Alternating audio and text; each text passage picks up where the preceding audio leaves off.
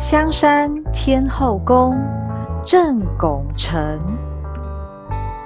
大海会带来什么呢？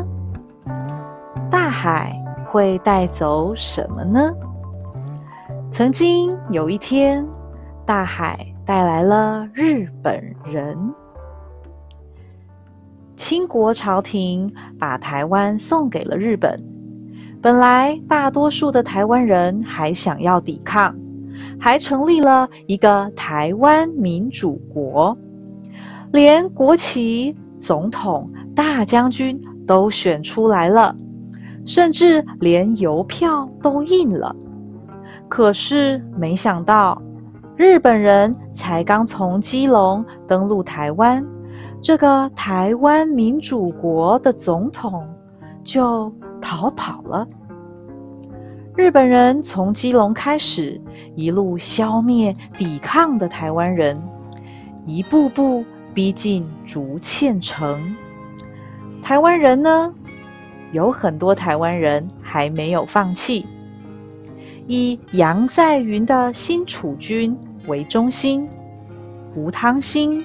徐香、江少祖、钟石妹、客家人、闽南人，甚至番人，前所未有的聚在一起，也在往竹堑城赶来。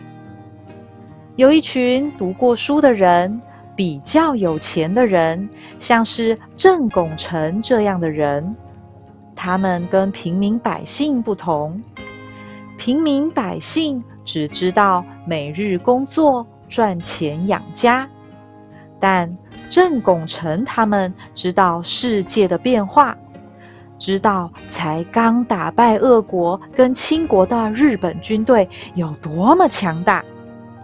他们聚在一起讨论这个城市该怎么办好，该怎么办好呢？他们讨论了很久。决定要做两面旗子，一面是欢迎大日本帝国皇军，一面是欢迎抗日义军。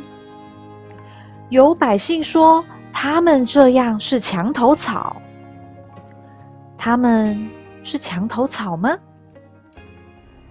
日本军队先到了，他们把那些还想要抵抗的人。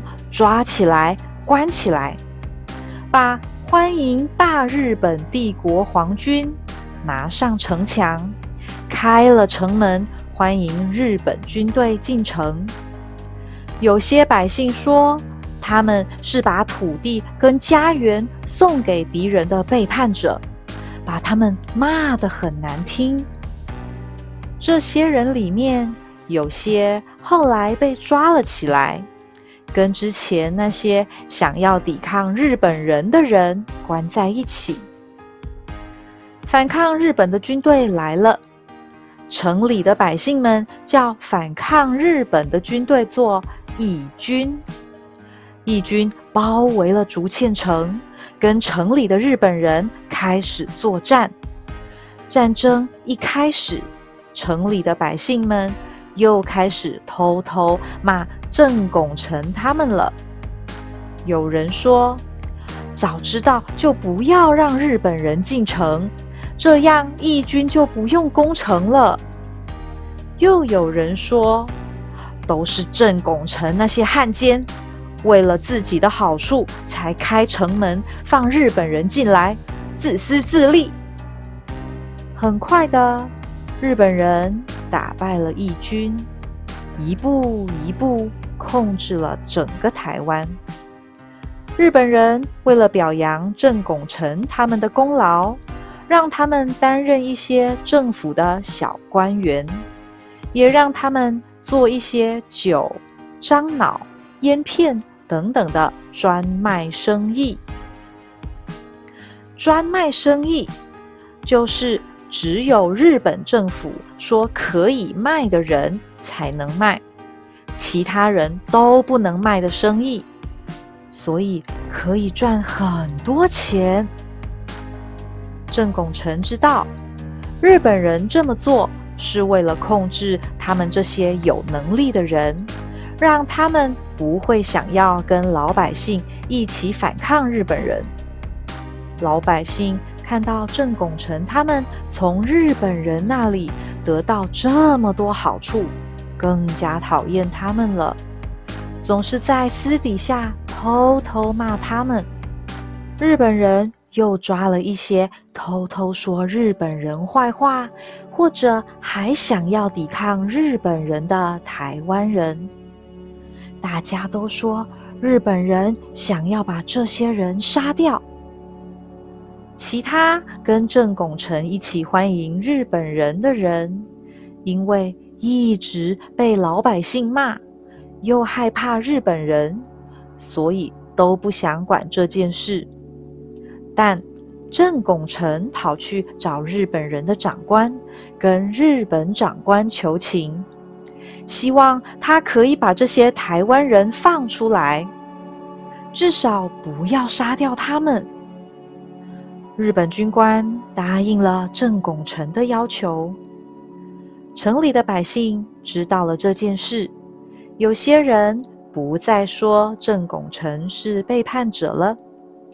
可是，还是有些人觉得郑拱辰是假好心，因为如果不是他放日本人进来，根本就不会有人被日本人抓了。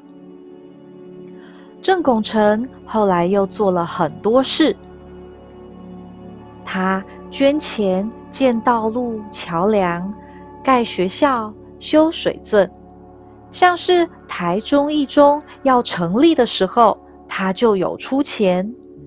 台中一中是日本时代第一间给台湾人读的高中，因为他做了这么多好事。